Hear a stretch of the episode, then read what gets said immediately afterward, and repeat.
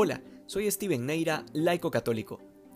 Siempre será sorprendente la manera en que tantas personas a lo largo de la historia han estado dispuestas a dejarlo todo para seguir a Jesucristo más de cerca. Es un tema que cuestiona porque nadie deja padre y madre y renuncia a toda su vida actual para luego convencerse a sí mismo de una mentira.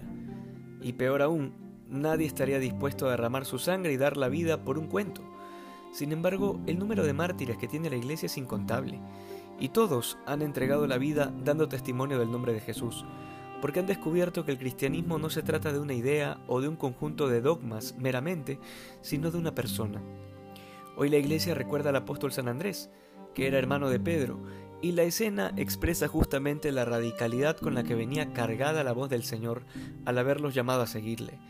Y es una radicalidad que se percibe en el interior de cada corazón, porque los dos hermanos, Pedro y Andrés, inmediatamente dejaron las redes y lo siguieron. Y este gesto que nos lo recuerda San Mateo en su Evangelio no se queda tan solo en las redes como tal, sino que implica también la vida, porque a partir de esta experiencia ya no hay rincón en el interior en donde no resuene el nombre de Jesús. De esto se trata la verdadera conversión y por tanto el verdadero seguimiento.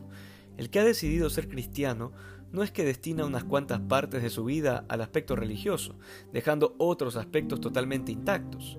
Cristo no pide un rincón de nuestro interior, sino que lo quiere todo.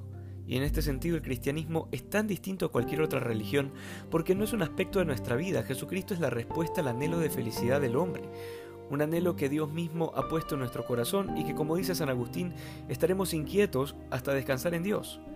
El apostolado que el mundo necesita es justamente el de la convicción de los mártires y de la valentía de quien tiene la certeza de haber seguido el camino, la verdad y la vida.